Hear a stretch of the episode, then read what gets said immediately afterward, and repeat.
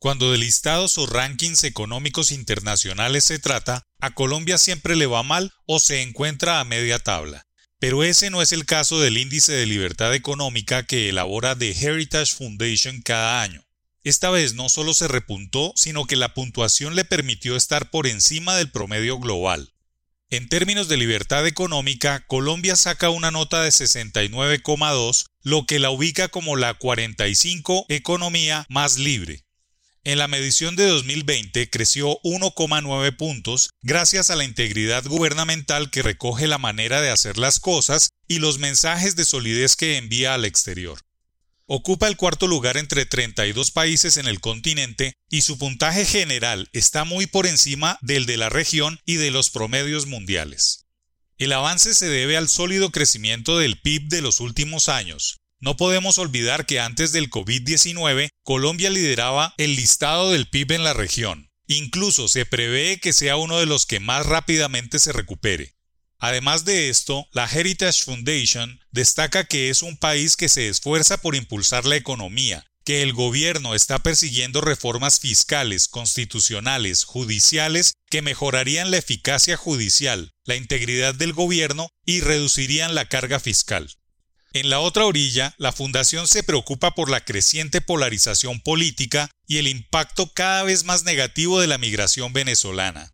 El primer punto que se revisa es que el país pueda garantizar la protección de los intereses de los bienes inmuebles, aunque recalca que la violencia y la inestabilidad los amenazan en algunas áreas.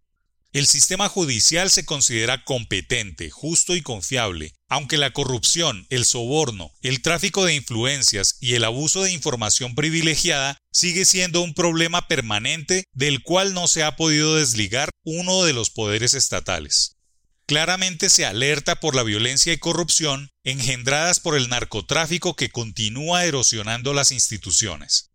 En lo económico, se observa que la tasa impositiva máxima sobre los ingresos individuales es de 39%, al tiempo que los impuestos para las empresas son de 33%.